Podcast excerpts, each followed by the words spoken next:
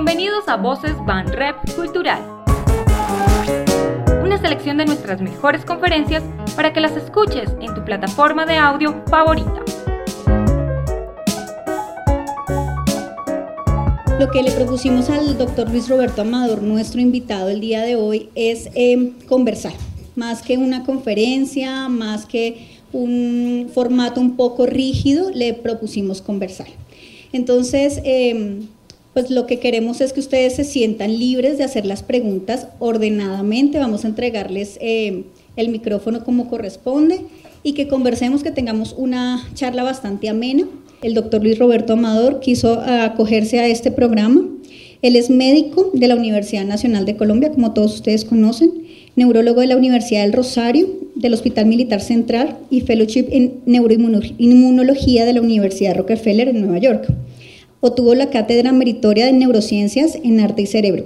Pertenece al grupo de estudios Cerebrarte y es asesor eh, del Museo Cerebrarium en Maloca. Muchísimas gracias a todos por venir. Muchísimas gracias, doctor Roberto, por aceptar nuestra invitación. Entonces, eh, es interesante que en una charla sobre de, las personas que eh, de la lectura, es interesante que vayamos a hablar de, de, nosotros mismos, ¿no? del propio cerebro. O sea, cómo nosotros como lectores, nuestro cerebro construye realidades. ¿no? Entonces vamos a tratar de ver algunas cosas básicas, uh, si nos queda tiempo, vamos a tratar de usar un poquito la parte de la música que nos permite entender algunas cosas de, de, de la palabra y eh, vamos a, voy a ir mostrándoles cosas y ustedes me, me hacen preguntas si ustedes quieren. Eh, para entender esto no se necesita sino querer venir, porque pues si bien voy a hablar de cosas muy profundas, eso no quiere decir que uno no las pueda entender. Lo que sí es importante es que anoten algunas palabras como cosas nuevas por si acaso eh, las vuelvo a repetir o que pues eh, para poder construir la transdisciplinaridad que es el mundo del siglo XXI pues necesitamos es aprender nuevos glosarios, nuevas palabras. Entonces espero que, que no sea muy complejo. Eh, ciclo hablando con científicos, realmente vamos a hablar de nosotros mismos, de nuestro propio cerebro, cómo funciona, ¿no? Eh, vamos a, comenzar hablando de las ciencias. Ah, no sé las disciplinas que, ustedes, que ustedes tengan, pero lo más importante es no asustarse con las ciencias naturales. Eh, ya las ciencias naturales se conversan con las humanas y con las sociales. Pero los, eh, muchas de las personas que están en las ciencias sociales y humanas no se conversan con nosotros. Ese es el problema. Entonces, lo primero que hay que hacer es conversarse. Porque eh, el día que uno conversa, por ejemplo, de Kant con biología, eso es una maravilla, es otra cosa. ¿No?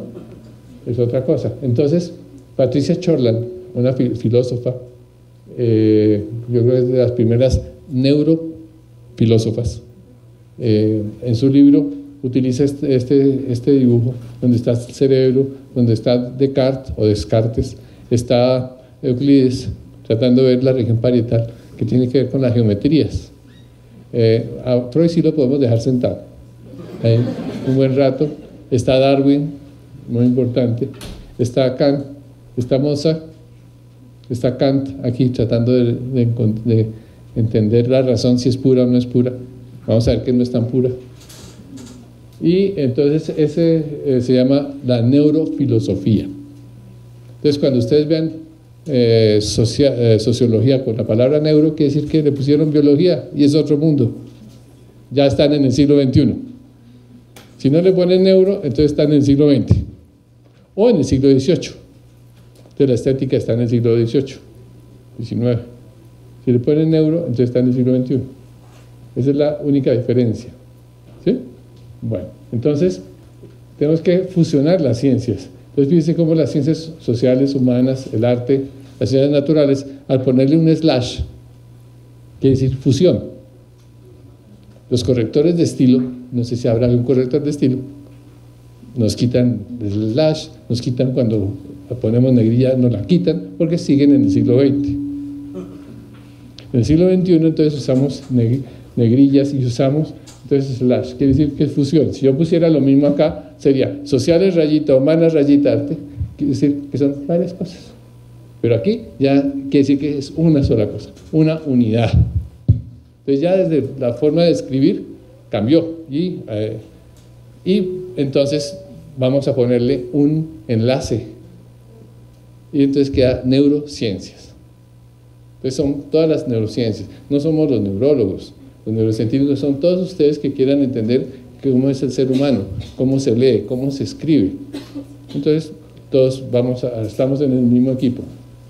Y otra cosa muy, muy importante es que el pensamiento es con sentimiento. Los únicos que saben que es con sentimiento son los uh, vallenatos. Son los únicos científicos que saben, porque siempre es con sentimiento, y lo viven diciendo desde hace mucho tiempo. Pero la, la filosofía clásica nos dijo que solamente era la lógica. Eh, la iglesia nos dijo que el cuerpo era pecado. Entonces no podía haber sentimiento. Pero los vallenatos sí saben. Y yo les voy a decir entonces cómo se construye el sentimiento. Y entonces por eso ahora las ciencias cognitivas son cognitivo-afectivas. Uno no toma decisiones sino con afecto. Cuando ustedes dicen, esta es una, una reunión o una clase muy significativa, es que fue con sentimiento. Por eso es que Goldman y algunos dicen la importancia de la inteligencia emocional. Pero eso es un pedacito de todo lo que vamos a ver hoy. Entonces, eh, primero, en nuestro mundo físico externo, lo que estamos, lo que está por ahí, ¿cierto? Hay un futuro, hay un pasado. Ese pasado lo tenemos nosotros en nuestro cerebro, en nuestras redes, en nuestras memorias. Entonces ahí en esas tenemos nuestras emociones, nuestras anticipaciones, toda la recolección de las creencias y los valores.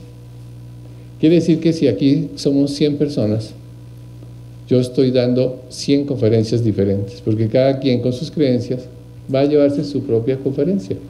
Si aquí hay personas que ven Discovery, es un tipo de conferencia. Si otros ven solo infinito, pues entonces es otra conferencia. ¿Sí? Entonces las creencias van a ser importantes para construir la realidad. Entonces tenemos un futuro, un pasado, y entonces lo que yo acabo de decir es el presente. ¿Dónde está? Porque mi cerebro está en el futuro, para poder predecir, para poder anticipar. Tengo mi pasado, cada uno tenemos nuestras experiencias. ¿Dónde está el presente? Aquí, ahora, ¿dónde? A ver, presente, ¿dónde está?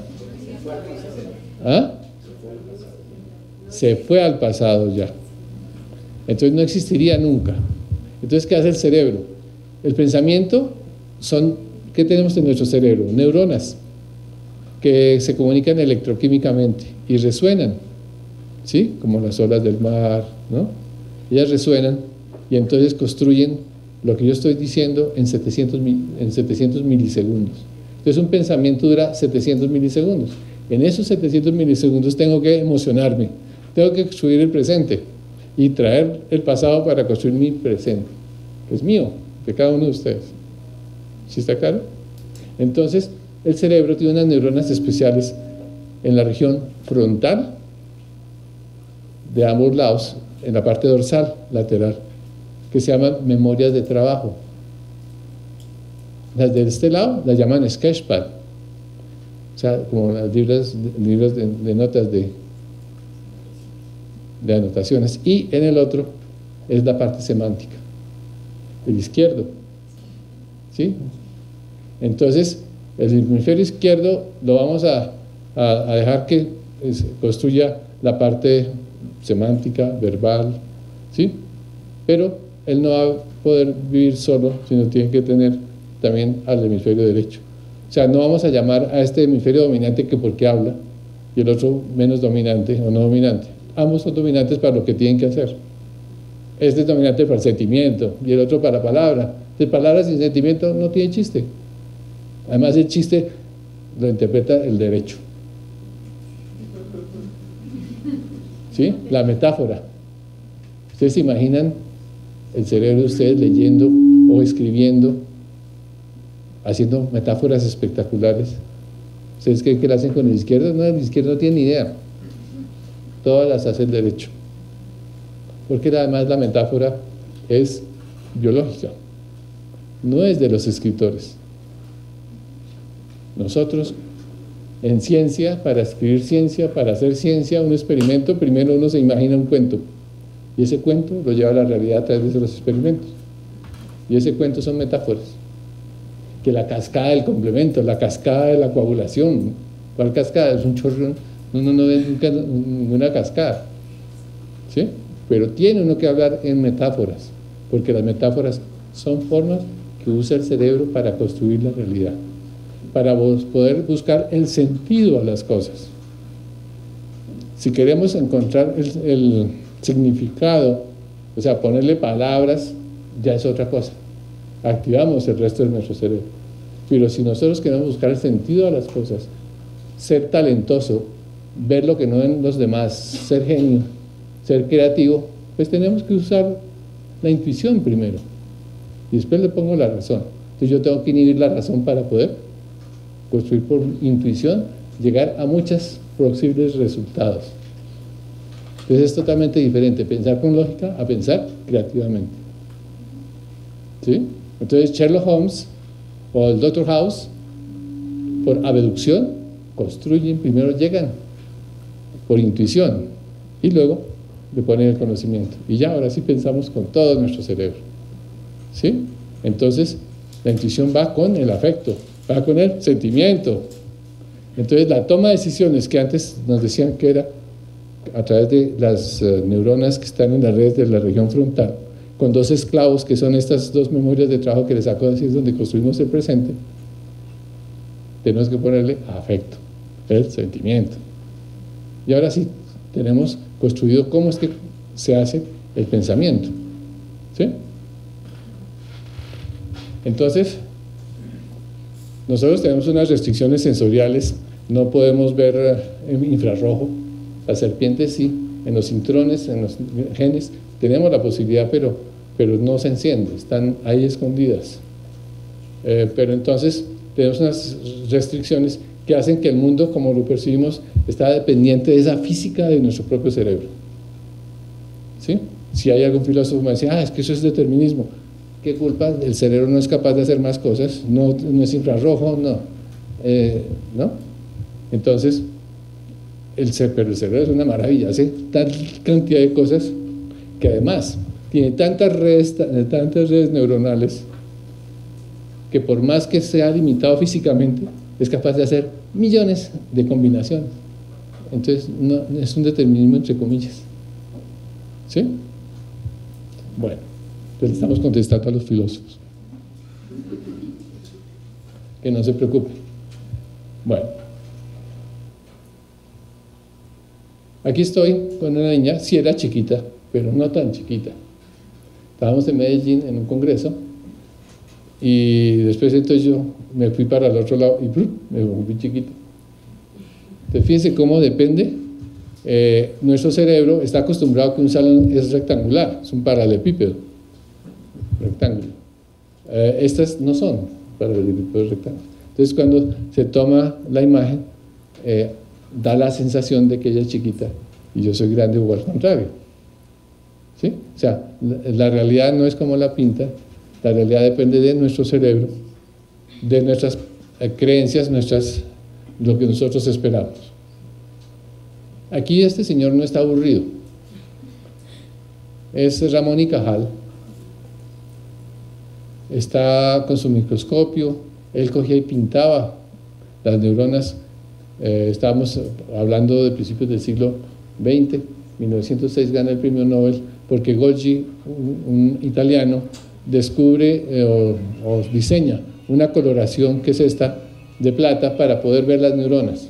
Porque antes se pensaba que todo era como un, como un ovillo continuo, ¿no? Pero después entonces él encuentra que no, que son neuronas. Entonces, una neurona tras de otra formando redes, miles y miles. Pero si, eh, si nuestro cerebro fuera plano, como este salón, pues eh, no cabría, uno no cabría aquí para entrar. Entonces, acoge uno y el cerebro es un pañuelo, entonces hace uno y lo arruga y lo mete entre el cráneo y ahí sí le cabe. Entonces está lleno de giros y circunvoluciones y surcos. Y ese es nuestro cerebro, donde están estas neuronas. Aquí están las circunvoluciones. Aquí lo estamos mirando como si fuera mi cerebro, voy a ponerme del lado del cerebro. Estoy, quité el izquierdo y entonces estamos viendo el derecho. ¿Sí? Me, hace mucho efecto los, los parlantes. Entonces tenemos acá que esta es la parte medial, esta es la parte medial, y esto es como un árbol que tiene un tallo cerebral. Este es el tallo, ¿sí? Y esta es lo que llamamos la corteza. Y esta partecita que está aquí como central, aquí tenemos un punto, punto central, que es el, se llama el tálamo. El tálamo, ¿qué quiere decir tálamo? Quiere decir cama y como los franceses estaban en la Belle Époque, entonces hay una estructura así eh, que queda acá, que es esta, que parece unas piernas abiertas. Entonces le pusieron fornis. Y tenía unos turupes, entonces cuerpos mamilares. Bueno, entonces ya habíamos visto el tálamo vimos estas estructuras, pero realmente lo que quiero mostrarles es toda esta zona como que está intermedia entre el tallo cerebral y la corteza cerebral. Entonces está como en un limbo, ¿no? entre un lado y otro, y entonces lo llaman límbico, porque está en el limbo. ¿Listo? Bueno, y esto parece como un cinturón alrededor, ¿no? Como los monjes con el cíngulo, ¿la acuerdan? El cíngulo. Entonces se llama cíngulo. Y esto que está encima de la órbita y está en la región órbito frontal se llama órbito frontal. Entonces, piense, estoy dándole los protagonistas de hoy. Eh, mientras los médicos duran 10 semestres entendiendo esto, yo se lo estoy dando en 20 minutos. ¿sí? No les digan, no mentiras. Entonces tenemos aquí la región orbitofrontal. Entonces todo lo que está en la línea media se llama medial. Y lo que está en lateral se llama lateral. Este es el cíngulo, es muy fácil. Estas son las amígdalas, no las de acá. Las que están en el cerebro, sino que se parecen a las amígdalas. ¿Qué son? Neuronas. Cuerpos neuronales tienen también sus axones. El axón eh, es las neuronas son como, como un arbolito también, que tiene como mechudo, que son las dendritas, las ramas, y tiene un cuerpo. Y aquí está cuál? ¿La de quién? La de los vallenatos. Mírenla. Ah, la del sentimiento, la ínsula. La ínsula. Entonces ya sabemos la ínsula, la región orbitofrontal, el tálamo, el cíngulo. El tálamo es muy importante porque es el director de orquesta. Él es un marcapasos. Marca el paso a 40 hercios. Todos aquí por ahora están en 40 hercios. Si alguno se me duerme, quedan 3 hercios. Yo les diré quién está en 3 hercios. Pero no, todos están en 40 hercios. Pero, pero si alguno se duerme, pero se queda dormido y comienza a hacer quiere decir que está en REM, o sea, cuando los ojos se mueven rápido, se llama REM, Rapid Eye Movements. Y entonces ahí es cuando están soñando. Pero entonces cuando uno sueña, esta noche, por ejemplo, cuando vayan a la casa, sueñen. Pero no conmigo. Bueno, pueden soñar conmigo si quieren. Pero sueñen con lo que yo les dije. No se van a dar cuenta ustedes. Entonces, ¿qué pasa cuando uno sueña lo que hizo en el día, en ese día? Uno no se da cuenta.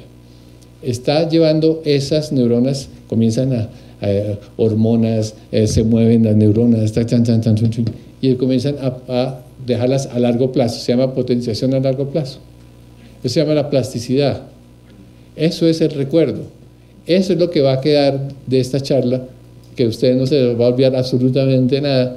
Entonces esta noche van a soñar como locos y nunca se les va a volver a olvidar lo que les estoy diciendo sobre el cerebro.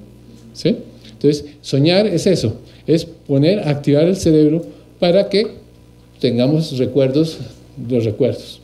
Pero el cerebro se activa eh, cuatro veces lo usual, ¿no? Mucho más. ¿Y cuál es lo que se activa? Todas estas zonas que tienen que ver con esa parte límbica, ¿sí? con las emociones, con todo eso. En cambio, la, región dorsolateral, la que produce el, presente, está bloqueada. Por eso es que soñamos como cosas como a veces ilógicas. ¿Sí? Para los filósofos es decirles, mire, el cerebro desde adentro puede construir realidades, y eso se llama, ellos lo llaman qualias. Para nosotros son sueños, son alucinaciones. Para el filósofo son qualias. ¿Listo?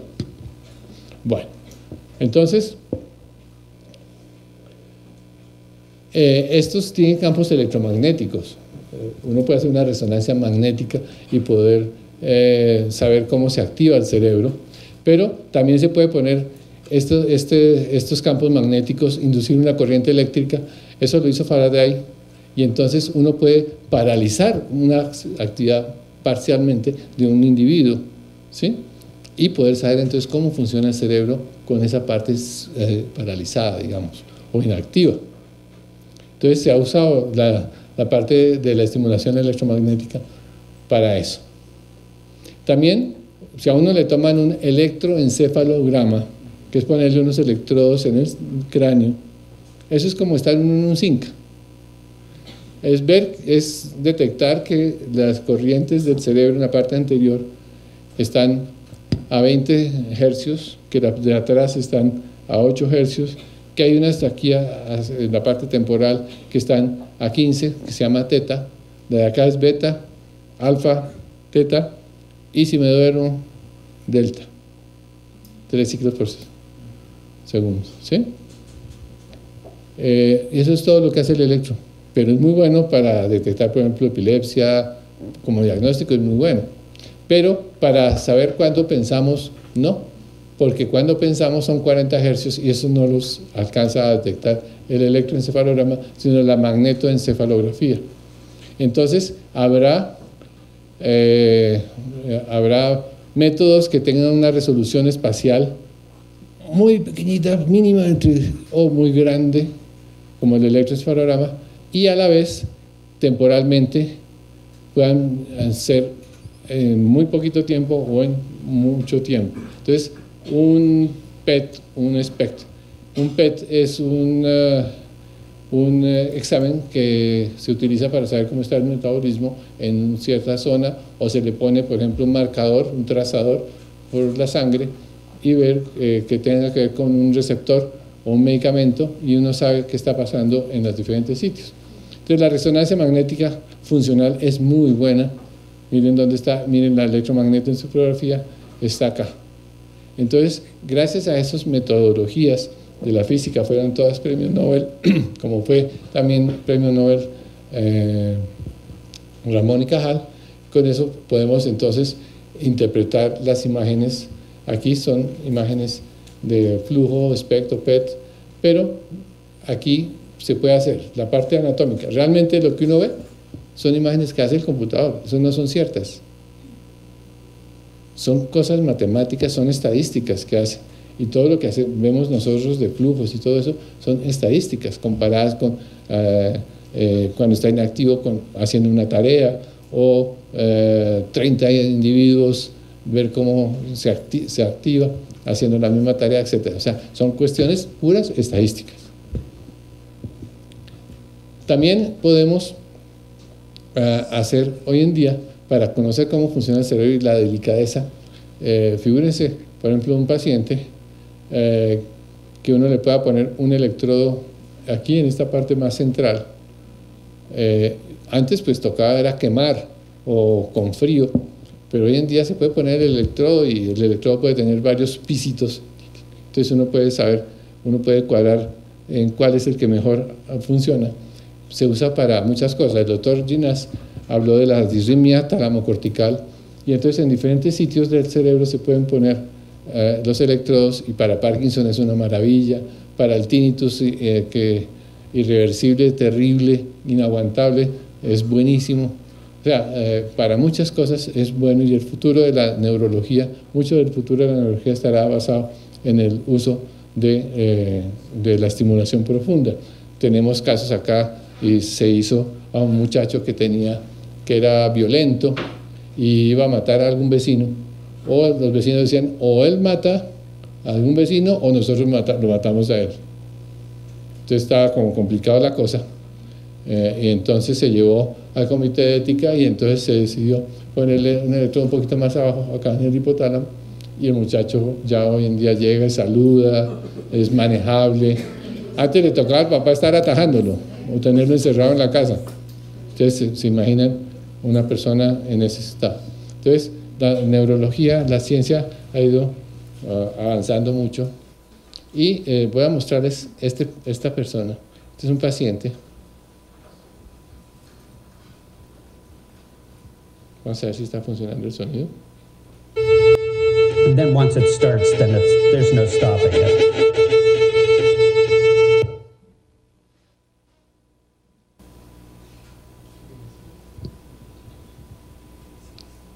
Aquí, entonces le van a poner el electrodo. Es un violinista que tiene un temblor. Entonces le van a hacer la estimulación. Entonces, para poder saber si está perfecta, le llevan el violín a la sala de cirugía. Eh, tiene que ser perfecta. Más fino que eso no existe. Entonces le ponen el electrodo.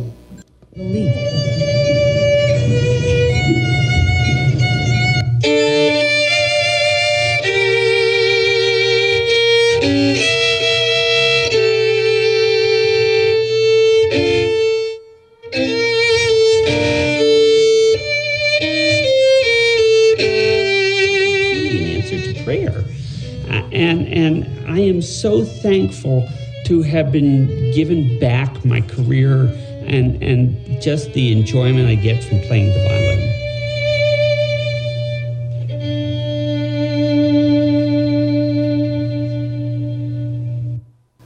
Entonces, eh, nosotros tenemos un cerebro que es muy eficiente, es bastante costoso porque usa mucha energía, eh, se consume el 20%, 20 de la energía eh, la utiliza el cerebro, eh, pero tiene una capacidad, es de que él trabaja en cooperación, como en las buenas eh, empresas. tiene autoorganización y fuera de eso hay cooperación. Entonces, así se construye el pasado, el presente y el futuro. esta es la activación de, de estas diferentes áreas que hemos venido conversando, que ahorita las vamos a ver. ¿Cooperación en qué sentido? ¿Cómo? Cooperación entre neuronas, entre redes. Tocaba hacer a cómo, cómo ganarle al eh, el gasto energético y todo. Entonces, desde hace mucho tiempo, varios millones de años, ya se comenzó, por ejemplo, a hacer que todo lo que iba para el lado derecho se iba para un lado lo del lado izquierdo se iba para el otro. Eso ahorra una cantidad, son, es muy inteligente la construcción. También y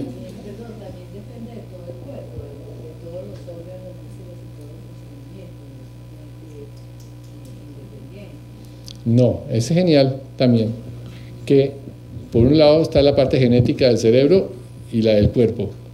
Y de un momento a otro se encuentran. Hola, mucho gusto, yo soy su cerebro, yo soy su cuerpo. Y quedan perfectos. Están perfectos, ¿no?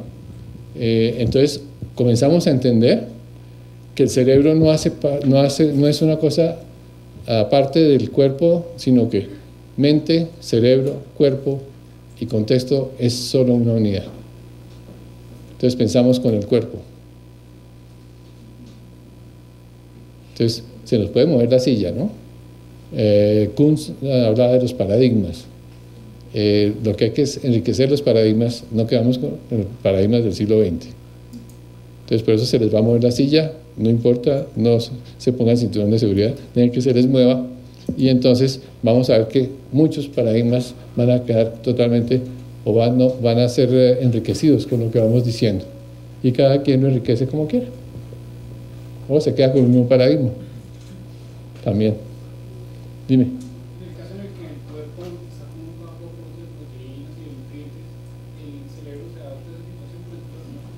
Eh, es terrible.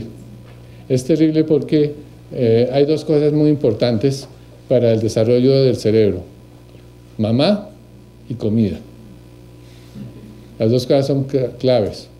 Eh, un niño que no se le da de comer, por más que tenga mamá, va a haber una, limitación en el desarrollo del cerebro cuando el cerebro está que pide como loco lo que quieres. ¿no? Entonces es muy importante. Y mamá, porque vamos a ver ahora más tarde cómo es de importante eh, el apego, el vínculo entre mamá y el bebé. Es un padre que hace que ese cerebro se desarrolle espectacularmente. Porque ustedes se imaginan que uno como mamá dijera, ah, no, a mí sí me da pereza que el chino nazca a los nueve meses, más bien dentro de dos, dentro de dos años, cuando ya me diga, hola papá, hola mamá. Eh, resulta que no, no se desarrollaría igual, porque necesita estar afuera, porque necesita el estímulo de afuera para poderse desarrollar a la magnitud de lo que es un ser humano.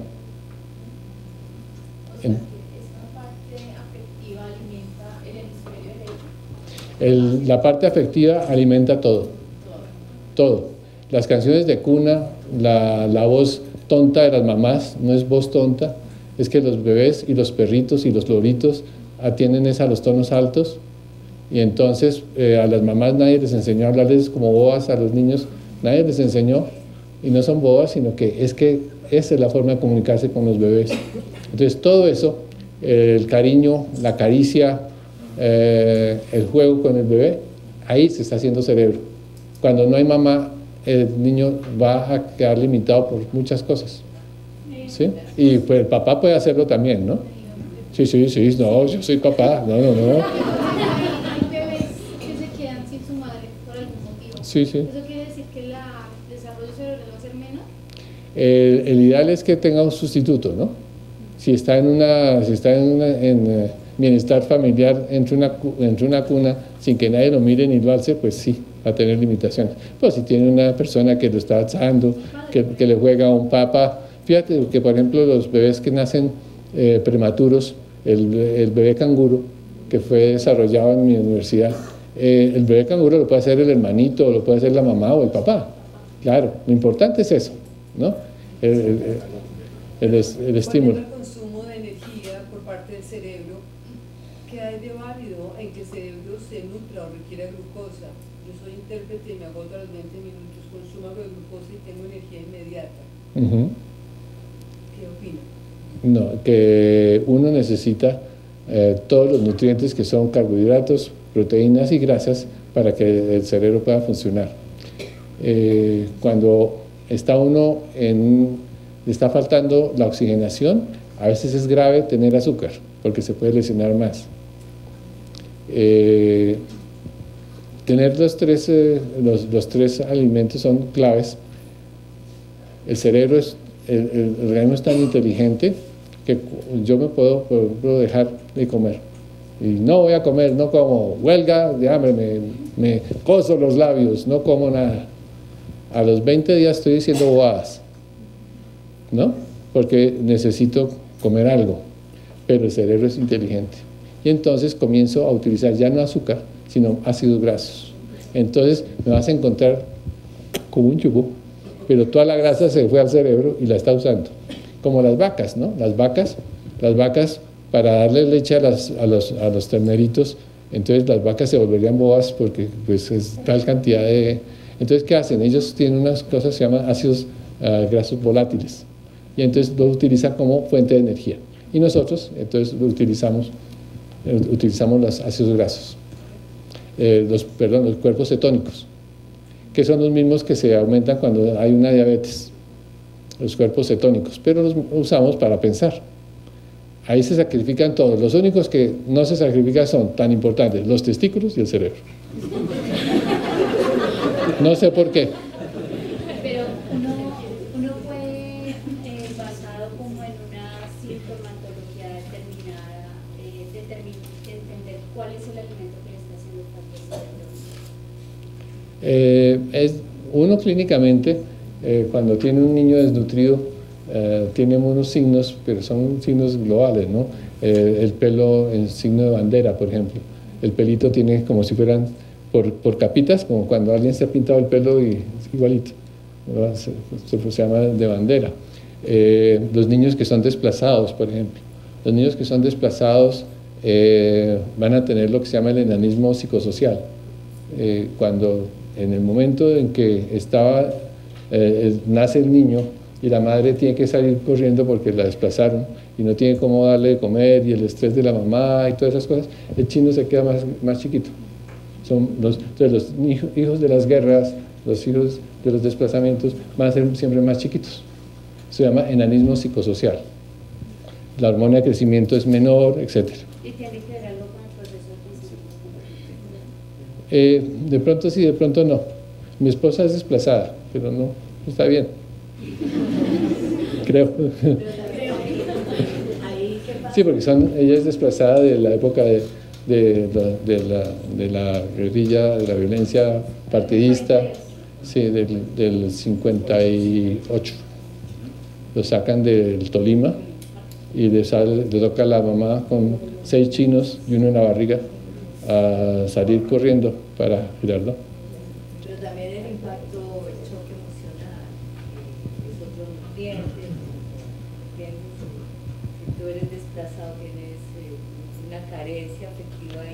Sí, ya ahorita les voy a explicar por qué el estrés es tan terrible. ¿Sí? ¿Por, por qué es tan importante entonces eh, construir cerebro adecuadamente sin estrés y cómo el, estrés puede matar el mismo cerebro. Porque el estrés, la capacidad de adaptarse, es, eh, es importante para uh, poderse eh, adaptar y no morirse.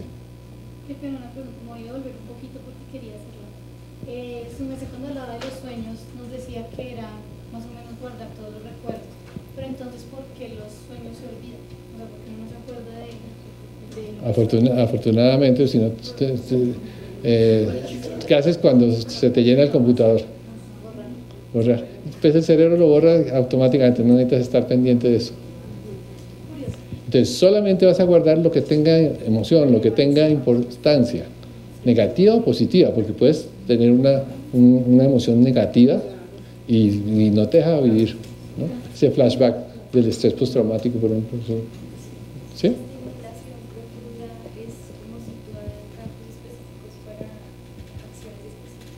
Sí, es debajo del tálamo para hacer que se bloqueen unas inhibiciones, para que quede desinhibido y entonces vuelva a tener las frecuencias que se deberían tener. ¿Y no se puede hacer lo mismo pero a la inversa para aumentar capacidades en las neuronas, realizar más conexiones? Eh, eso es lo que ahorita se pregunta la gente eh, del futuro. ¿Será que entonces vamos a tener medicamentos y yo me pongo un electrodo y entonces voy a ser mejor que usted porque entonces me puse eso éticamente por ahora no, no aguanta. Pues las películas. Una pregunta, cuando se hace con el paciente del violín, ¿cómo funciona? O sea, ¿el electrodo permanece ahí? Sí, el electrodo queda dentro del cerebro, va por debajo de la piel y aquí se le hace un bolsillito en la piel y entonces ahí tiene la pila. No, no, no, la pila. No, no, la pila está acá. Dime. Ahora las pilas son duran y duran y duran. Pero, pero si se, si se acaba, entonces se la cambia. Toca operarlo, abrirlo y cambiarle la pila. ¿Cómo lo introducen? ¿Cómo? ¿Cómo lo introducen? Es una... Con una cirugía. Eh, ponen un cable, eh, como, como, cuando se ponen los cables en un edificio con una valla, ¿no? Y entonces se jala, se, queda el electrodo acá, aquí se abre un hueco con una broca y el cerebro no duele, lo que duele es la piel, entonces se le, le anestesia la piel eh, y entonces entra el electrodo, no duele.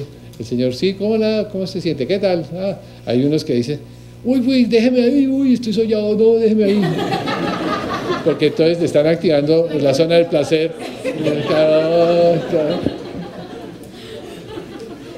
Eso puede pasar también. Bueno, ¿listo? Bueno, ¿Estábamos en una pregunta? Ah, ah, del cuerpo calloso. Sí, eh, también ganó premio Nobel. Eh, el corte del cuerpo calloso se llama split brain, o sea, un cerebro tajado, pero como, como, como banana split, igualito. Banana split, igual que split brain. Doctor, estamos acá afuera con las personas eh, del auditorio externo. Hola, afuera, ¿qué hay?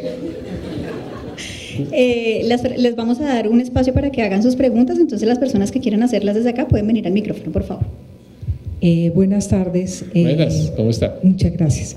Eh, quiero hacer una pregunta sobre una niña que le dan como le dieron convulsiones pequeñas, pero y le- después le pasaron, eran convulsiones febriles. Después le pasaron y ahora en el desarrollo mm, le hacen cantidad de exámenes de los que usted ha nombrado hace un momento, pero no se sabe qué tienen. De pronto un neurólogo dice que, que tiene eh, algún foco epiléptico y el otro dice que tiene, mm, eh, eh, ¿cómo es que se llama esto? Eh, cuando les duele la cabeza, ¿cómo es? Migraña. Entonces, ahorita vuelve otra vez a sacar todos los exámenes y no le sale nada en, ningún en ninguna prueba. Esa es mi pregunta. Ya, bueno, eh, vamos a tratar de no, de no hacer Muchas consulta, consulta médica porque si Sí. no se termina. Pero es para saber Eh, ahora qué entonces- podría seguir, que hay nuevo actualmente. Lo, lo más importante es, eh, primero, no estar en el lugar equivocado, la vivienda. Eh, hay que estar en la vivienda, no en el lugar equivocado, porque eh, si hay diagnósticos tan disímiles, alguien está equivocado o ambos están equivocados. Entonces, busque una tercera opinión. Bueno, eh, entonces eh, vamos a seguir acá. Eh, estábamos hablando de la, del split brain o de la banana split. Es que se corta el cuerpo calloso para qué? Porque si uno tiene un foco epiléptico de este lado, se va a pasar al otro, aunque no, no quiera uno, y se va, y entonces quedan dos focos. Entonces se hacía eso y los niños mejoraban, las personas, los pacientes mejoraban.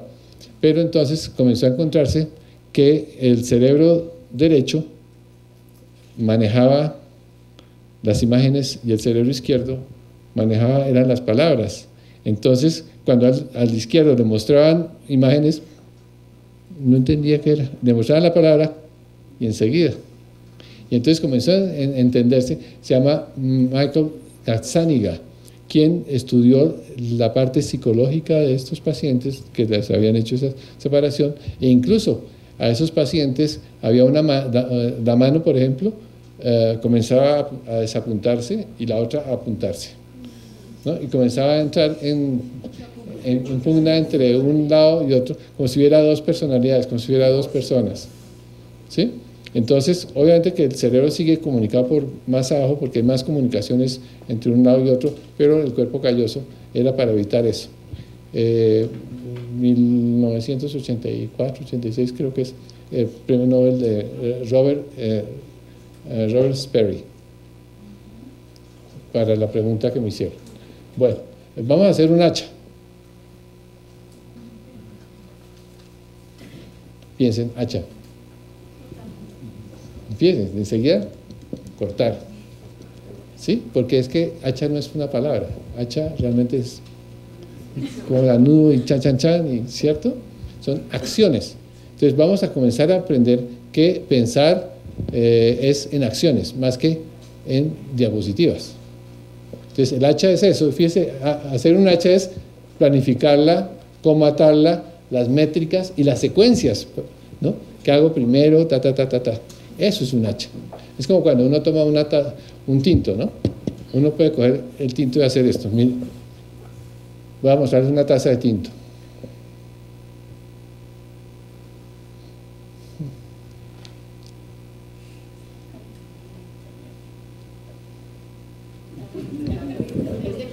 ¿Cómo está ese tinto? Bueno, ¿qué más? Caliente. O sea, no es cualquier tinto, es mi tinto, es el que, ¿cierto? ¿Ah? Entonces, fíjense, no pesa mucho, lo puedo coger con los dedos, ¿no? Entonces, fíjense cómo entonces las palabras no son solo palabras, son acciones. Y entonces cuando yo activo una, una palabra, realmente se están activando todas las neuronas que tienen que ver con la acción del objeto de lo que yo estoy hablando o diciendo.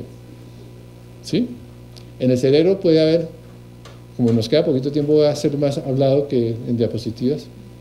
En el cerebro hay unas áreas que tienen que ver con la detección de caras, detección del cuerpo, de los edificios, por ejemplo. Ahí en la parte por debajo del cerebro. Pero también se supone que hay unas áreas ahí que tienen que detectar las palabras. Entonces se decía que había unas, una zona que detecta palabras como si, y letras, como si cada letra fuera un objeto.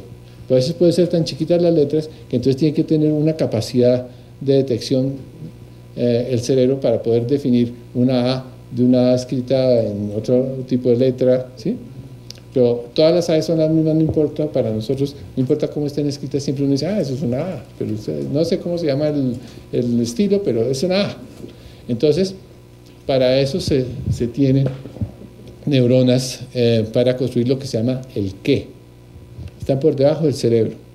Y hay otras neuronas que están por la parte de arriba, por la parte dorsal, que son las del dónde. O sea, ¿dónde está ese qué? Entonces, eh, por ejemplo, eh, yo tengo unas neuronas que se llaman conos. ¿Sí? Para construir el qué. En cambio tengo unas bastón para construir el dónde. Entonces las de la periferia, las que si, yo, si aquí me, apagan el salón, yo camino es con esas neuronas de la periferia. En cambio lo voy a mirar a usted y entonces focalizo, entonces con las del qué, con los conos, tienen colores. Entonces, esas que están en el qué, esas que van a construir el qué, son chiquitas, le llaman parvocelulares, van a la región occipital y luego se devuelven por la parte ventral del cerebro. Mientras que las otras, que son de neuronas grandotas, magnocelulares, llegan también a la región occipital, pero se van por arriba. Entonces, construyo el qué construyo el dónde. ¿Con qué? Con neuronas. Ahí no hay más, no hay ninguna diapositiva ni nada. Pero entonces necesito tener el cómo. Entonces tengo que interrelacionar la parte motora con la parte del dónde. Y entonces queda el cómo. Pues si yo no hago nada, me quedo ahí parado y no pienso en nada, no pregunto por qué, por qué, por qué, pues entonces no pienso, me muero. Entonces uno nace con el por qué. Eso se llama la motivación. Entonces uno está permanentemente buscando el sentido de las cosas. Nació para eso. Cuando uno está deprimido, severo, se le acabó la motivación y se puede morir. ¿Sí? Entonces fíjese lo importante que es todas esas actividades del cómo, del qué, del por qué. Si hay algún pintor acá, ustedes sabrán que los pintores del siglo XX cogían y eh, Picasso cogió, cogía a una muchacha, la pintaba por aquí, por acá, y luego en un mismo cuadro pintaba diferentes espacios. Después de Kunin odiaba a las mujeres, entonces resolvía aplastarlas, ¿no? Y después, entonces Malevich dice, no, yo ya por fin logré hacer que el qué sea el mismo dónde. hizo un cuadro negro. Y entonces el qué, o sea, la figura y fondo era el mismo. Eso era lo que estaban, porque estábamos aburridos al principio del siglo XX que teníamos que construir la realidad igual que el Renacimiento, punto de fuga y todo eso. No, hagamos otra cosa, miremos diferente. Miremos cómo es que lo hacen los orientales o cómo lo hacen los, los, eh, salvajes del África. ¿no? estoy diciendo, a ver si estoy haciendo un resumen histórico rapidísimo. Y entonces surge todo el arte moderno. ¿Sí? Es porque el cerebro va a construir en esa forma. Entonces ya tenemos un cómo, un por qué, un dónde y un qué. Ahora hay que ponerle sentimiento. Porque sin sentimiento, pues no lo podemos hacer, no lo podemos construir. Pero permítame, entonces, voy a presentarles esta mamá.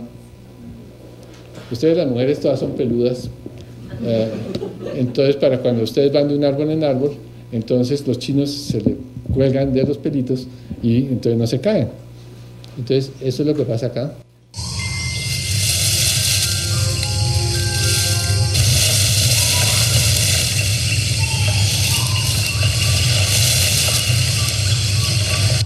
¿Sí vieron? Pero como ustedes ya no son peludas, pero los chinos siguen cogiéndose el, el cordón umbilical y uno los coge, uno los coge así y los puede uno alzar y no se caen. ¿Sí? Entonces, estos chinos, los filósofos los llaman la pulgarcitos, ¿no? La, la generación pulgarcita. ¿Por qué? Porque todo se hace a punta del pulgar. ¿Cierto? Entonces, ese pulgar que se usaba para otras cosas en la evolución, porque es que nosotros somos fruto de la evolución. Nosotros no aparecimos de la noche a la mañana. Solo son 700 millones de años construyendo neuronas para poder ser lo que somos.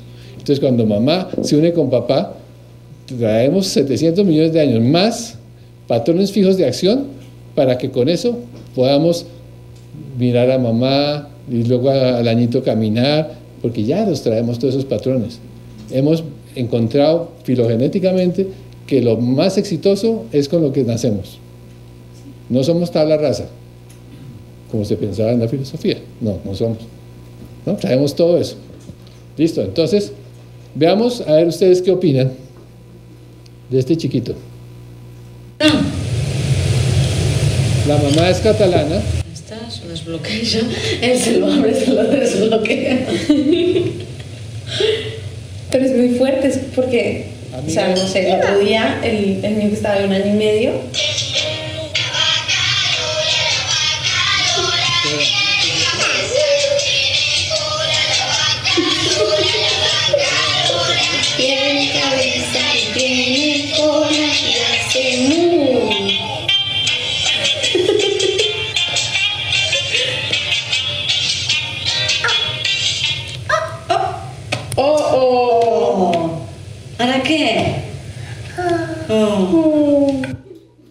La mamá amiga de una prima, estaba yo en Barcelona en un sabático, y cuando vi al chino que cogió el iPhone de la mamá, yo cogí mi cámara.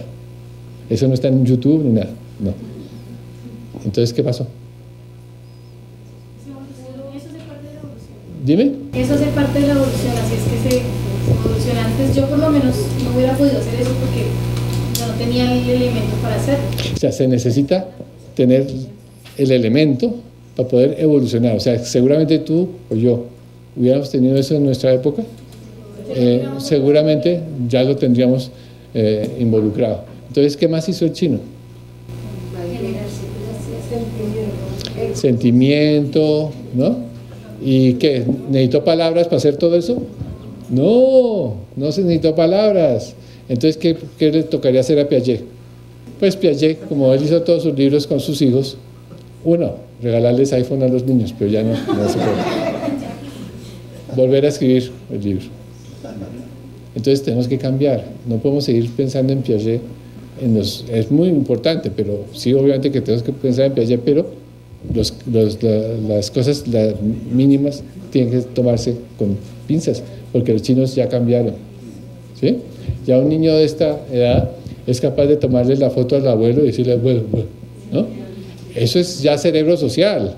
Antes tocaba esperar el uso de razón siete añitos para que la iglesia dijera a uno, tiene uso de razón, y ya, ya tiene cerebro social. No, ya lo tiene a los 18 meses. O sea, este chino tiene lógica sin necesidad de tener palabras.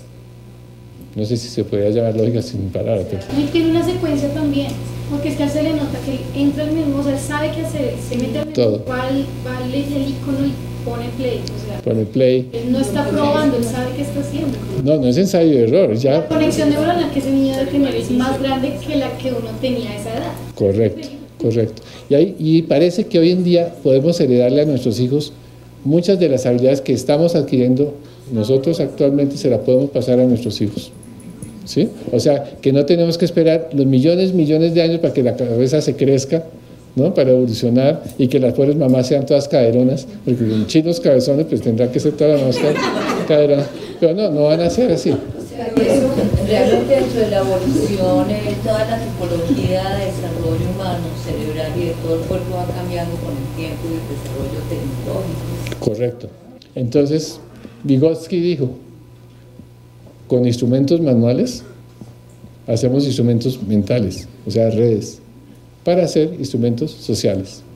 Y Vygotsky nunca se pensó que iba a haber cosas digitales. pero era cierto. Pero esto va en detrimento de la palabra. ¿Qué está pasando ahorita? Todo el mundo con su iPhone, Ah. restaurantes va a socializar y ya nadie habla. ¿Qué pasó con la palabra? Ahí no, es, ahí no es la palabra, sino lo social, ¿no? Es lo social. La palabra es clave porque es que la palabra hace que el cerebro vaya a unas velocidades ma- mayores. Lo que pasa es que ahora en vez de hablar, se manda por el WhatsApp. Ese es el problema. El problema está es que el cerebro social se está deteriorando. Eh, es posible que ah, ahora en adelante la- a la novia es emoticones, le mando emoticones, en vez de mirarla, darle un besito, le mando emoticones y eso será, entonces me imagino, ¿no? Entonces, si la gente prefiere eso a un besito, eh, pues sí. Entonces, lo más importante, lo más importante, lo más importante es, fíjese que nuestra generación, mi generación, fuimos de, tuvimos papá y mamá, eh, cuando uno entraba al colegio ya sabía escribir, leer y todas esas cosas. Eh, entonces, eh, nosotros construimos un cerebro social muy fuerte, muy poderoso. Y nosotros, que, pues si estábamos en Europa, nos llamarían de la posguerra, pero como no estuvimos en la guerra, pues no somos de la posguerra, pero somos de estas mismas generaciones. Entonces, ¿qué hacemos? Nosotros con nuestros hijos, nosotros somos totalmente diferentes con las nuevas generaciones. Y entonces, nosotros lo que tenemos, o sea, nosotros somos modernos, los chinos son posmodernos. Entonces, cuando uno tiene alumnos jóvenes como ustedes, entonces son posmodernos, entonces piensan totalmente diferente a como pensamos nosotros. Pero nosotros tenemos esa, esa cualidad, que tenemos ese cerebro social mucho más en- enraizado. Eh, entonces, ¿qué es lo que tenemos que hacer? Esas normas, esas cosas que se necesitan para la convivencia y todo, se las tenemos que dar a ellos. Y ellos tratar de construir su mundo con esa libertad, pero con ciertas normas. Entonces, en cualquier currículum de cualquier universidad, nosotros tenemos que tener un currículum con ciertas normas tipo moderno para chinos posmodernos, que en el futuro serán transmodernos. ¿Sí? O sea, ya se está pensando en lo transmoderno. Las mujeres desde el 72 están llevando a eso, las minorías, todo eso, está llevando a los, la ecología, está llevando a pensar que el mundo tiene que, ser, tiene que cambiar en otra forma, ¿no? Y será la transmodernidad, ya no será la posmodernidad. O sea, lo- el error es pensar que la posmodernidad sustituye a la modernidad. No, se vuelven locos. Fíjese cómo estamos, ¿ah? Son cambios, o sea, toda la, la sociedad cambia, porque lo que yo pensaba ahorita, que pensarán los del siglo XVII si nos ven ahora? Si Claro. los ven ustedes- No, Kant debe estar toteado de la risa eh, oyéndome hablar de él, de él que es con la biología, ¿cierto? Y, y lo que la señora dice, cómo las tecnologías en cada momento fueron importantes, la revolución industrial, todo eso, para el desarrollo. El pro- la rueda, todo eso. Pero el problema está, el problema está, es que en 1900 llega Fischer y habla de la empatía. Llega el inglés y la traduce como empatía. El Egonflu, no, no, no sé pronunciar el alemán. Y entonces ya se habla de empatía. Y lo entierran. Y lo entierran por la palabra, porque lo importante era la palabra. Entonces queda el estructuralismo, postestructuralismo, y de pronto llega alguien Goldman y dice, oye, es que como, como que es importante la inteligencia emocional. Cuando hacía 100 años ya se sabía que era importante. En arte, por ejemplo, eh, el- en Alemania, ¿cómo se llamaba la, eh, el, en la diseño, la escuela? La Bauhaus. La Bauhaus incluía la empatía, incluía el cuerpo, incluía en la enseñanza para poder hacer diseños adecuados. Y eso se enterró. Y solo hasta ahora estamos diciendo que la empatía es como importante. ¿Sí? Entonces, también es eh, por un lado y por el otro. Pero obviamente, eh, sí, la lectura va a ser diferente. Los chinos ya no leen el libro de corrido eh, capítulo por capítulo. Hay, que leerlo tipo Cortázar. O hay que... Están, leen es pantallazos. Y uno construye. Si han visto mis diapositivas, se construyen es por pedazos. ¿Sí? Y uno va construyendo las ideas que les he ido dando, se las aplican en cada diapositiva. Y entonces cada uno de ustedes construye su propio pensamiento. Esa es la posmodernidad para entender. No es el texto, porque puede traerles diapositivas totalmente textuales y entonces ya los tendría todos ustedes, ¿no? En REM. Bueno, entonces ya entendimos lo importante. Vamos a, vamos a, hacerle un homenaje a las letras, nada menos y nada más que al maestro Jairo Aníbal Niño. Ustedes muchos lo conocerán. Eh, de teatro, de izquierda, pero de una cultura, de una empatía con los niños, eh, hacer, por ejemplo, la alegría de... A mí me tocó la alegría de leer, ¿no? Mi mamá me mama y esas cosas. No, mentiras. sí. Eh, él escribió La alegría de querer, ¿no? Es preciosa sobre la sexualidad eso es bellísimo para, las, para los jóvenes. Entonces vamos a ver, este es un concierto que hicimos, hemos hecho ya muchos, hemos hecho hasta Neurofashion, Neurofashion. Eh, entre otras, la modelo tuvo trillizos en estos días. Eh, entonces, vamos a, oír al maestro Jairo Aníbal Niño. Los bailarines a veces se ven un poquito, eh, son mis estudiantes de medicina. una, la niña es ya médica antropóloga, estudió en Alemania. Los muchachos son de Boyacá, son de la Filarmónica, un grupo de, de cuerdas. Y la idea era oír la palabra, oír la palabra con toda la prosodia del maestro, oírla con la música o oírla con la danza y, vamos a ver el experimento. Y echa a andar y por eso hoy cuando alguien se acerca a un ser humano de manera amorosa y solidaria y contempla el brillo de la pupila, de las pupilas de quien ha encontrado en el camino de su amor. Si mira con atención, descubrirá no solamente el brillo de las pupilas, sino que si mira con atención, descubrirá la imagen del lejano abuelo y de la lejana abuela que tomados de la mano caminan por siempre y para siempre en los tiempos y en los espacios del corazón. Y esta herencia la recogen y la defienden las niñas y los niños del mundo. Lo más hermoso del planeta Tierra es lo que se parece a los niños. La ciencia, el arte, el juego, el pensamiento, que bebe de esas fuentes, salva a la especie humana de la disolución y del horror. Le da fuerzas al corazón para ser eterno. Y a los adultos valientes les permiten desbrozar los caminos de la poesía y del juego. En mi caso personal, yo soy un adulto, pero no he perdido la magia de jugar. Yo juego a todo como lo hacen los niños. Y cuando me sirven un plato de ensalada, para mí la lechuga es la selva, la remolacha es un hipopótamo, la zanahoria es una jirafa si yo sé que de pronto pasa por ahí un adulto racionalista y malhumorado y me dice que no, Señor, que eso no es cierto y que además las jirafas no son de ese color. Ese adulto malhumorado nunca tiene la razón, porque lo que pasa es que las jirafas se ponen del color de las zanahorias cuando se enamoran y entonces lo que yo tengo en el plato es una jirafa enamorada. El vinagre es un río tormentoso.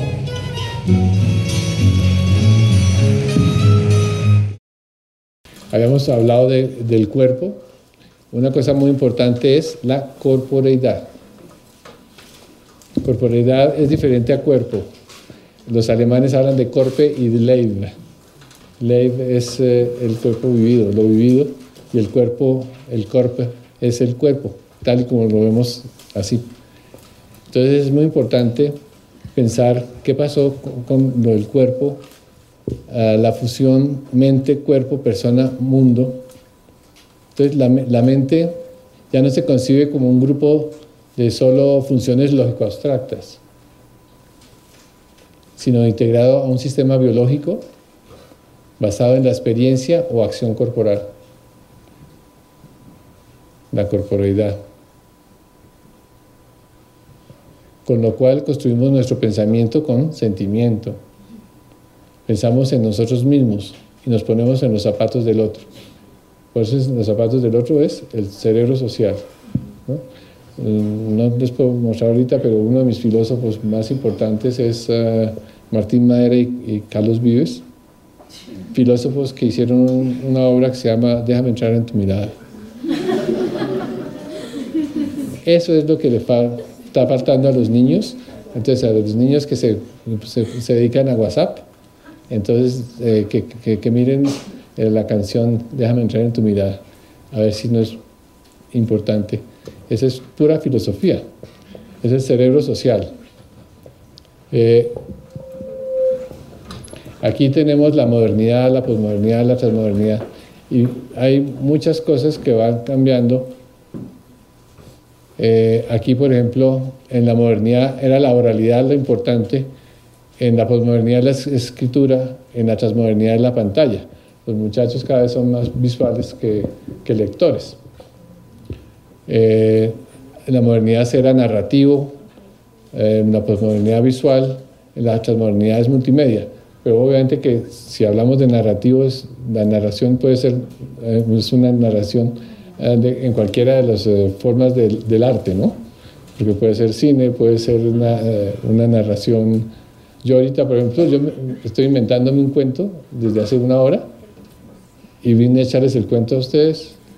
O sea, es una puesta en escena o sea, estoy haciendo un performance, eh, porque pensar para el cerebro eso es una coreografía. Coreografía es escribir, leer, eh, pintar, hablar. Entonces, todo es una danza, todo, coreos es danza, coreografía. Entonces, todos somos una puesta en escena. Y entonces, como decía el doctor Ginas, la internalización del movimiento evolutivamente, acuérdense, evolutivamente es la base del pensamiento. Eh, ¿Cómo enfrentar conceptualmente nuestra contemporaneidad? Algunos prefieren una continuidad contrario a la necesidad de cambio de paradigma. Eh, la globalización, la modernidad, con la racionalidad, eh, muchos están en contra de la ciencia, etc. La posmodernidad entonces es liderada desde Francia y Estados Unidos con Lyotard, eh, con Derrida, Fukuyama, Deleuze, Foucault. Bueno, hay una serie de cosas importantes y entonces uno a veces termina pensando que la posmodernidad es post-mortem, porque todo se murió. Se murió el arte, se murió la filosofía, se murió todo. Eh, escriben el libro de que se murió tal y después lo resucitan. Entonces, eh, la posmodernidad no indica post-mortem, es al contrario, es la transubstanciación, o sea, es integrarse con la modernidad, no es cambiar y desaparecer el pensamiento. Entonces, el arte eh, de vivir con valores, el ser humano, aquí lo tenemos, el arte de vivir con valores es vivir con arte. Valores, entonces, se construye con esa, esa mamá que nos acaricia, que está construyendo esa región orbitofrontal, que son redes que cuando nace el bebé, a la mamá tiene oxitocina en el útero para que el bebé pueda nacer y para que el chino no se quede sin mamá, entonces se contrae el útero para que no dé sangre y además para que el chino coma y no se muera de hambre, la oxitocina hace que salga la leche del seno y para que la mamá no bote al chino a la caneca, entonces eh, en la región orbitofrontal está lleno de oxitocina y se produce lo que se llama el apego. El apego va a ser la parte más importante del ser humano, es un paso importante para la construcción de qué? Del pensamiento, del artificar, o sea, del hacer arte, de la protoestética. Es la, el origen de la ética y la moral. A partir de moléculas, a partir de redes, estamos construyendo emociones básicas y con esas construimos emociones cada vez mucho más complejas que ya no las vamos a llamar rabia o feliz, afecto, vamos a llamar empatía, la vamos a llamar ética, la vamos a llamar estética, la vamos a llamar moral. Entonces lo que usted dice, el resumen es que con moléculas y con, uh, con redes, con emociones, podemos construir la forma de supervivencia, de adaptación. Bueno, entonces estamos de acuerdo, ¿no?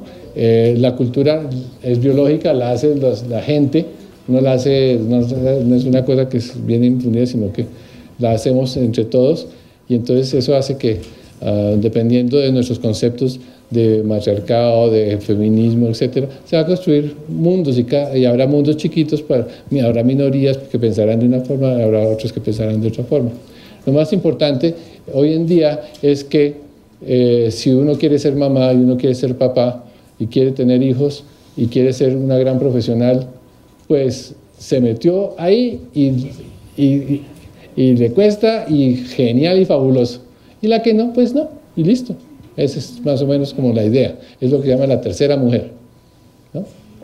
Bueno, entonces eh, ya hemos trabajado feminismo en la universidad con las duras.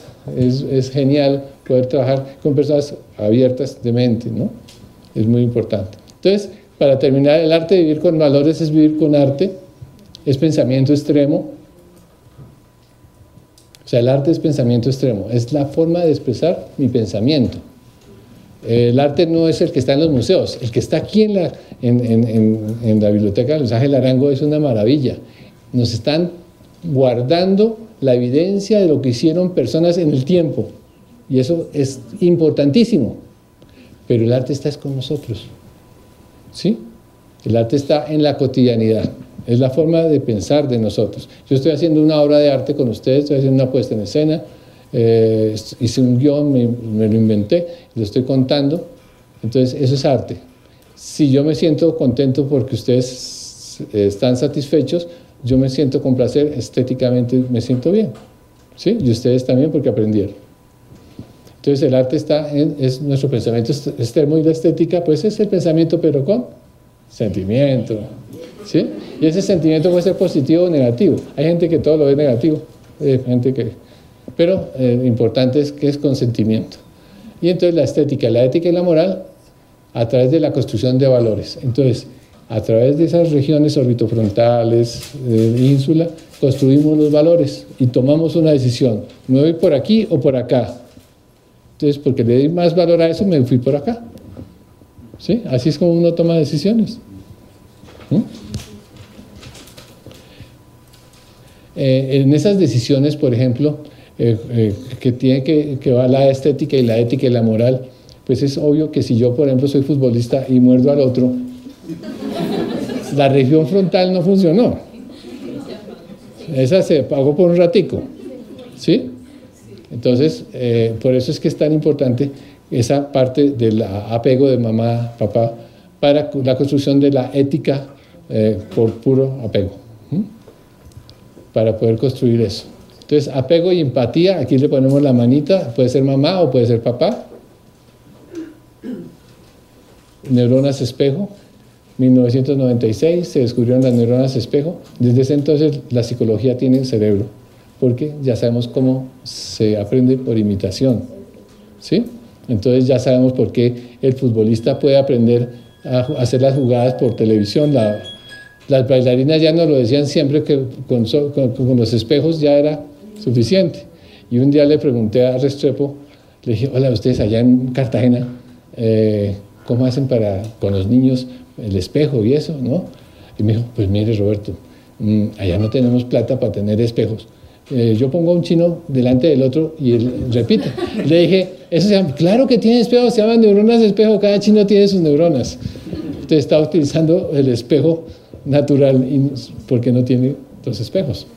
Entonces, la excelencia extrema, los trazos, los gestos son claves y eso es lo que es un ser humano, mente, cerebro, cuerpo, contexto, corporeidad.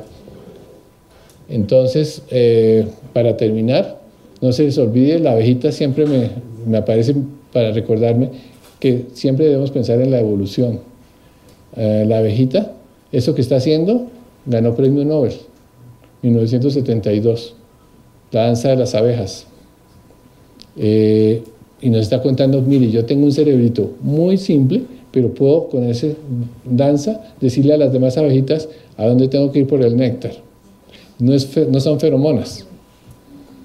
Y eh, Jackie Kino nos recuerda otra vez. Entonces, por favor, todos eh, van a hacer lo siguiente. Hemos decidido enfrentar la realidad, así que apenas se ponga linda me avisa. Y el doctor Ginás nos decía, la internalización del movimiento evolutivamente la hace el pensamiento. Mil gracias.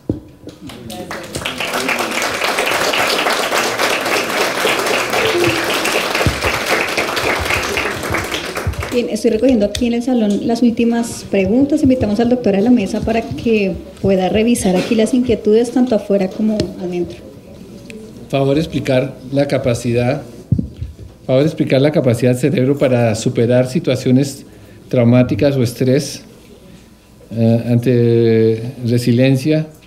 Eh, también explicar un poco más, más cómo las neuronas se regeneran probablemente durante toda la vida de los seres humanos. Eh, muy buena la pregunta. Se nota que entendió, todo lo que habíamos dicho antes. Eh, es muy importante para las, mujeres y para los hombres. Eh, es genial que eh, Fonecónomo encontró unas neuronas que se llaman las neuronas de Fonecónomo. si fuera amador, pues serían las de amador. Este se llama de Fonecónomo el mismo que describió la encefalitis de Fonecónomo de la película Despertares. De, eh, esas neuronas están en el cíngulo y están en la ínsula. ¿Cómo aparecen? Gracias a que mamá nos canta canciones de cuna, nos acaricia. Por eso es tan importante eh, lo que es ser mamá. Maternidad no es cualquier bobada entonces está construyendo cerebro, están saliendo neuronas que se llaman neuronas de Fonecónomo. Si ese chino a los 3, 4 añitos es violado, las neuronas de Fonecónomo se desaparecen, se, dañan, se, acaban. Entonces tocará, ese es un chino que queda con lo que se llama en psiquiatría estrés postraumático, entonces ese flashback cada rato de recordar esa situación y de pronto se convierte en un violador. Eh, son cosas que eh, ocurren y como habíamos dicho que la ínsula, el cíngulo, todo eso hace parte de, la capacidad de adaptarse a los taxis o de estrés, entonces ese chino queda con dificultad de adaptarse a las situaciones que le van a corresponder de aquí en adelante. Necesitará un tratamiento lo más pronto, lo más precoz posible. ¿Ustedes se imaginan cuántos chinos con estrés postraumático hay de la guerra? los que quieran. Los que quieran y que no han tenido diagnóstico. Mi hijo, por ejemplo, ah, hizo estrés postraumático por la guerrilla y pues tenía papás neurólogos, la mamá pediatra, entonces le dimos al psiquiatra y entonces inmediatamente se manejó y el chino hizo reflujo, bueno, muchas cosas y pues con el tratamiento quedó perfecto, se le puso una mascota, eso funcionó espectacular pero dice uno, ese fue mi hijo. ¿Cuántos hijos, cuántos niños como mi hijo ah, les ha pasado eso y no tienen, nunca tuvieron como... Entonces, esa es de las cosas complejas. Entonces, eso es lo del estrés postraumático. Eh, si se, se, regeneran, obviamente que estos niños necesitarán tratamiento ah, eh, a largo plazo, hogares sustitutos, etcétera. El arte, el arte eh, daña daña culturas y también las construye. Entonces el arte va a ser una de las formas muy importantes para el desarrollo del post-violencia, más que post-conflicto, post-violencia que tenemos. Listo. ¿Quedó clara? Pregunta de la esperanza, verde. Bueno, humo de cigarrillo y cerebro infantil.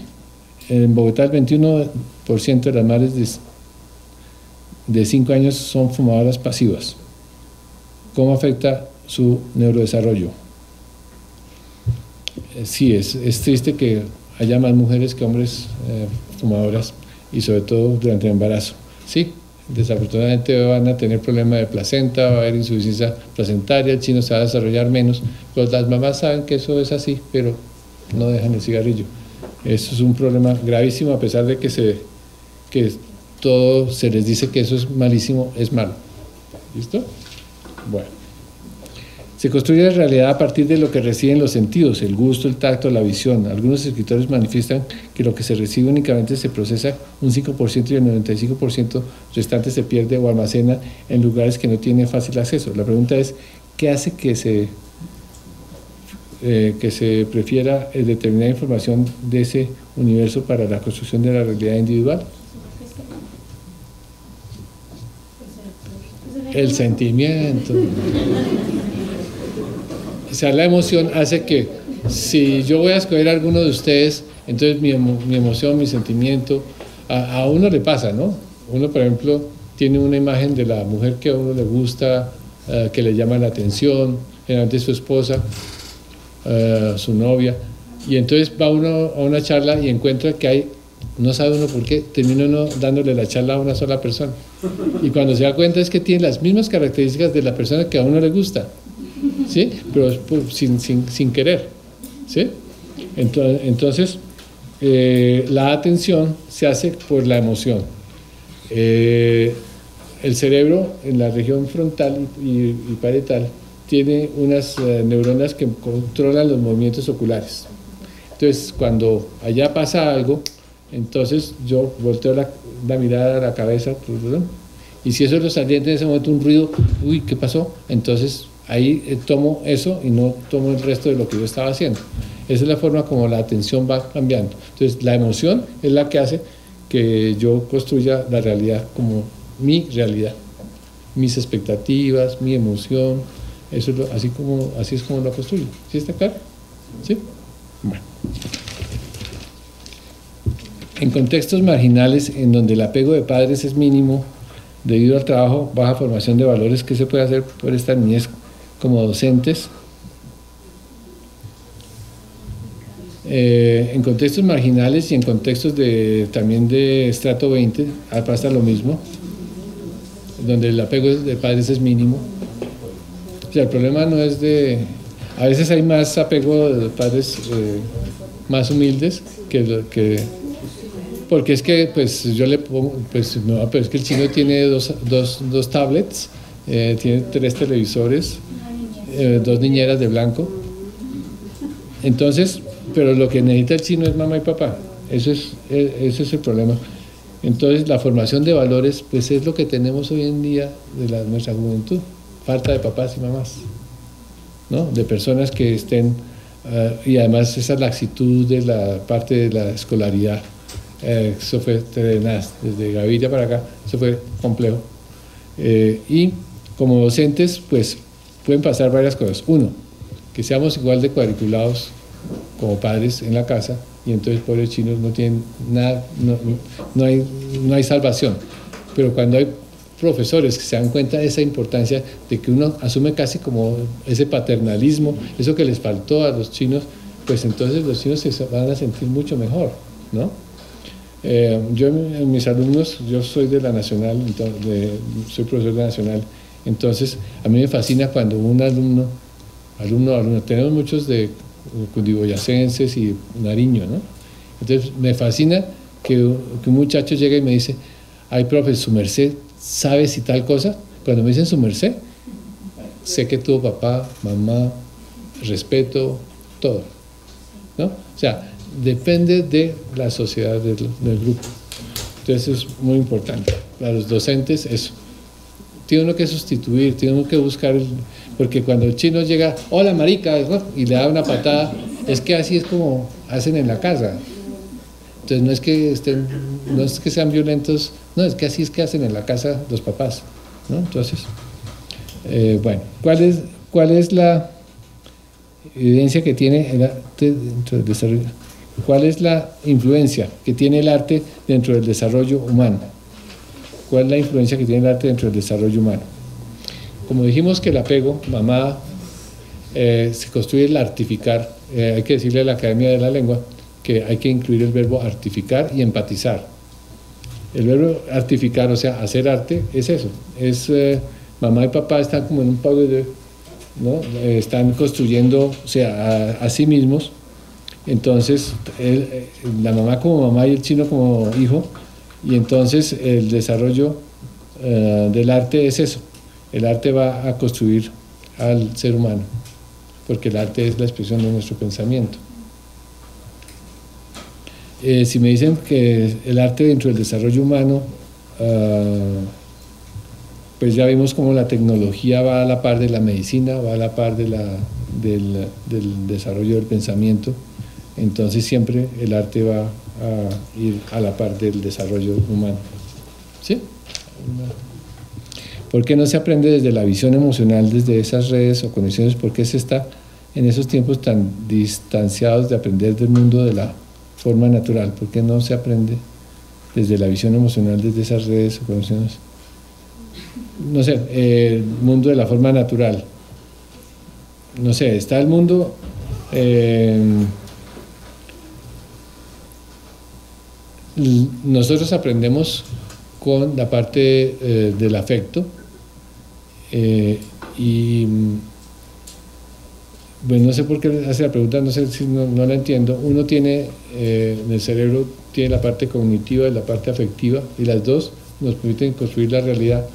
Entonces siempre ha estado, lo que pasa es que no le da la importancia que debía tener. Acuérdense que todo lo que es arte es light, eh, no, que músico, no, se me vuelve serenatero, no. Entonces era terrible. Hoy en día ya las mamás y los papás somos abiertos y saben que, que todos somos diferentes y que podemos construir realidades totalmente diferentes. Lo que necesitamos es que cada vez haya más artistas científicos y que haya más científicos artistas. Y cuando hace eso se llama innovación. Así de, de sencillo. Bueno.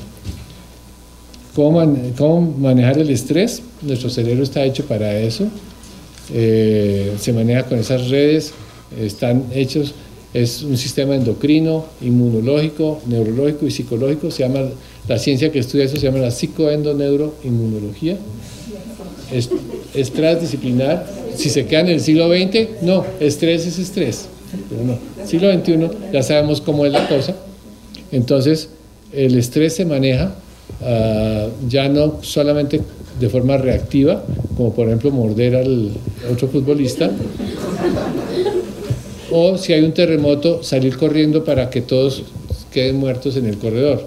Entonces, el que es reactivo eh, sale corriendo y se muere en el corredor. Y el que piensa, un momentico, tranquilo, ¿sabe? De pronto no se cae acá y entonces ese es el que, entonces es proactivo.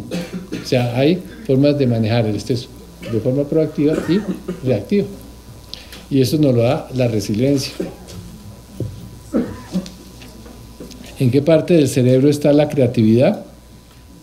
Eh, nosotros somos eh, redes neurales, somos estados mentales y la creatividad es un estado mental transitorio que de pronto cuando estamos así, el pensador, eso se llama estado por defecto, que es- estamos haciendo autorreflexión sobre nosotros mismos, pero cuando, como estamos tratando de resolver un problema, por ejemplo, yo tratar de resolver la, la- la respuesta, mi cerebro en ese momento como que se dispersa de ustedes y como que me concentro en, en- en resolver la pregunta.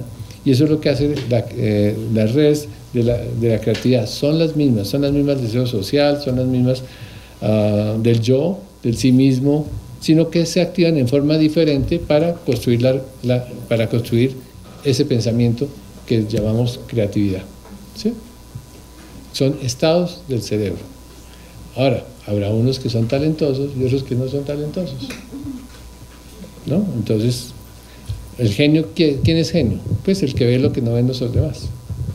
Eso es el genio. ¿no? Tanto así que los papás no se dan cuenta que el, hijo es genio, es talentoso, ni los profesores, y entonces es el chino que, mo- que molesta, que nada, y resulta que ese chino que pregunta mucho es el talentoso. ¿Cómo puede pensarse en un trasplante total de cabeza, como se dijo en las noticias de hoy en Italia? Eh, mm, es un imposible. Es un imposible. Tan imposible como hacer que un director técnico de fútbol o un senador caminen con células madre. Eso no puede ser.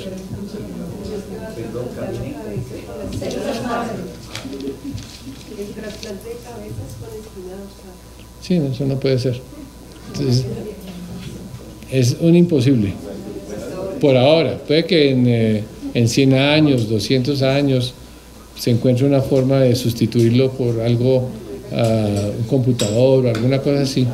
Porque ustedes se imaginan que si hay millones de neuronas que se lesionaron, que aquí se quedó cicatriz, ¿cómo las conecto? Ustedes han visto un, electricista conectando cables en una casa y son 10, 20 cablecitos. Entonces, imagina millones. ¿Cómo, ¿Cómo hace para que este se conecte con este, este con este, este con este? Con este? No existe forma. Ni las neuronas, ni las células madre, nadie. Bueno.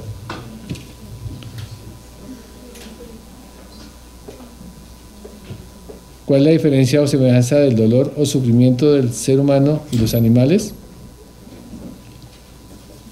Eh, tenemos los mismos sistemas que los animales, lo que pasa es que nosotros ya tenemos toda esa región prefrontal, entonces ya eh, tenemos sentimiento mucho más elaborado que un animal, que ustedes verán sus perritos, los pajaritos, todos sufren, obviamente, ellos tienen conciencia. Eh, nosotros sabemos que existe eh, la emoción desde, desde los reptiles. Hay evidencia científica de que existe la emoción. O sea que desde, desde ahí para, para acá ah, hay emoción y hay conciencia. O sea que obviamente que sufren, pero sus contenidos son diferentes. Si el cerebro no duele cuando se tiene, cuando se tiene dolor de cabeza o jaqueca, ¿qué es lo que duele? Las envolturas, las meninges y el cuero cabelludo. ¿Por qué el cerebro no siente? ¿Acaso no tiene terminales de sentimiento? Se pone a llorar el cerebro. No, pero bueno, es lo mismo, ¿no? O sea, eh, el cerebro no siente, es que eh, el que siente es el ser humano, que es mente, cerebro, cuerpo o corporalidad, contexto. Eso es lo que siente, es lo que tiene sentimiento. No es el cerebro, no es, el, no es la... Doctor, ¿cuál puede ser el grado de efectividad de las terapias neurofeedback en el trastorno postestrés postraumático, ¿a qué correo podemos comunicar con usted? No tengo experiencia, habría que buscar una persona que esté haciendo feedback para estrés postraumático, no sabría decirles. Ah, me interesaría saber qué relación existe entre el cerebro y el desarrollo del sistema inmunológico. Todo. Somos una sola cosa. Eh, el sistema nervioso es un, sistema eh, de reconocimiento de la realidad el sistema inmune es un sistema también de reconocimiento. Pero si ustedes miran aquí el piso o la piel de ustedes, pues no ven las bacterias que hay ni los virus, que están por todos lados. Entonces yo tengo que tener un detector. Entonces como no me sirve ni el olfato ni nada de eso, entonces voy a utilizar mi sistema inmune. Entonces mi sistema inmune es el que detecta si hay bacterias y, y me va a defender. Entonces las moléculas, por ejemplo, eh, del sistema inmune, como por ejemplo las inmunoglobulinas, tienen unas partes variables. Esas partes variables son capaces de reconocer todas las bacterias que haya en, el espacio, eh, o sea que también está en el futuro, porque es capaz de reconocer lo que va a venir, no lo que está aquí, sino lo que va a venir. Ahora, es diferente a que se puedan activar y me defiendan de ébola, por ejemplo. No, no me van a defender de ébola. De chikungunya, tampoco me van a defender de chikungunya. ¿Sí? ¿Quedó claro?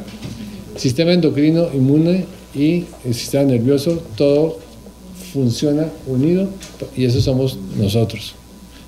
eso se sabe desde el año 86. De ahí para atrás no se sabía lo que estamos contando. Ese funcionamiento del cerebro siempre es igual para un diestro, un zurdo o un ambidiestro. Es cierto que la reeducación de un niño zurdo tiene consecuencias a nivel psicológico y patológico. Bueno, ya las monjitas no le amarran la mano a los niños antes se las amarraban. Bueno, podían ser mojitas o no mojitas. Ah, es interesante, los ambidestros. Yo tengo un amigo ambidestro que es pianista y es difícil para el pianista ah, saber cuál es la mano que va a usar para tocar el piano. Pero lo interesante es que los ambidestros seguramente tienen mayores conexiones entre un lado y el otro. Y entonces pueden ser talentosos para ciertas cosas. Eh, normalmente el cerebro nace con cierto número de neuronas y, poquito a poco que los vamos remodelando con papá y mamá, se va remodelando, entonces se van soqueando. ¿Saben qué es soquear, no? Entonces se van soqueando las neuronas hasta que quedan unas, ¿no? Entonces mm, se soquean unas, por ejemplo, en la región frontal.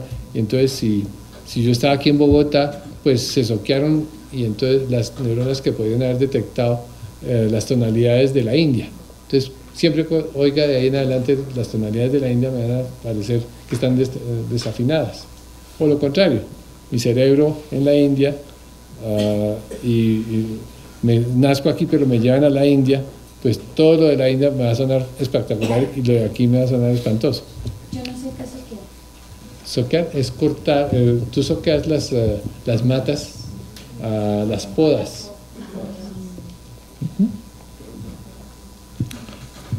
Bueno.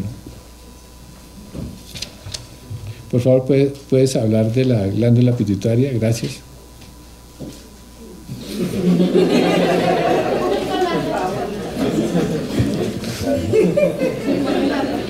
En todo caso, lo importante es que la pituitaria, o sea, la hipófisis, está en un eje que llaman los endocrinos eje hipotálamo hipofisiario adrenal. Pero lo que no saben los endocrinólogos es que eso tiene cerebro. Entonces hay que ponerle el hipocampo encima. Y eso es lo que hace que las respuestas no sean reactivas, sino proactivas. O sea, tienen memoria. Entonces le podemos poner memoria a esos sistemas que antes pensábamos que era del todo o nada. ¿Sí está claro? Ok. Gracias por la pregunta de la pituitaria. Ay, nos inventamos algo. Teniendo en cuenta, no, eso es cierto, ¿no? Eso es cierto. Teniendo en- en cuenta que las imágenes oníricas se conforman a partir de percepciones visuales, ¿qué puede llegar a soñar un ciego? Eh, pues eh, no hay ningún invidente acá, no. Eh, las neuronas de las personas que nacen invidentes eh, están ahí y se conectan con las del tacto, con todas, y construyen sus mundos totalmente eh, diferentes a nosotros, pero es su mundo de olfato, de tacto, y entonces van a soñar en esas formas. Bueno. Eh, saludos a los que están en la otra sala. También contestamos las preguntas de ellos. Sí, están ah, ahí, bueno. estaban ahí. Y gracias por haber estado. Última pregunta. Eh, la información genética ancestral uno está guardada en el cerebro también, en alguna parte, no todo es principal, hay información biológica ancestral, una cultura, es decir, uno hereda muchos, eh, muchos arquetipos eh, de sus ancestros. ¿En qué parte de- del cerebro está toda esa información de? Eh, no se sabía hasta hace poco realmente esa parte que se puede heredar, eh, como usted dice, ancestral. Eh, pues mucho es la parte genética, pero todo es genético, ¿no? O sea, todo, todo está dentro de los genes, eh, pero hoy día cada vez sabemos que nosotros no tenemos que encender genes nuevos o diferentes para, para construir cosas, porque fíjate que tenemos el mismo número de genes que las moscas, que las ratas, eh, entonces realmente lo que pasa es que el código genético en el DNA hay unas proteínas eh, que se pueden metilar, son, o sea, unas- unos procesos químicos que hacen que puedan cambiar y entonces es la parte epigenética la que va a hacer que uno sea diferente, ¿sí? No ya los genes, sino lo epigenético. Y dentro de eso ya se han encontrado, por ejemplo, que el RNA, hay dos, el DNA y el RNA. El RNA, ahora hay uno que se llama microRNA, que está en las ramitas de esos árboles que llamamos neuronas y posiblemente esas son capaces de activarse ahí y poder hacer cambios en el, en el ser humano eh, eh, al día, digamos. O sea, seguramente podremos dentro de más, eh, muy poco, poder en- encontrar realmente cómo es que se que pasa eso. Pero sí, está pasando y esas son las prim- primeras evidencias de que eso es así. Bueno, Bueno, gracias. muchísimas, muchísimas gracias a todos por venir.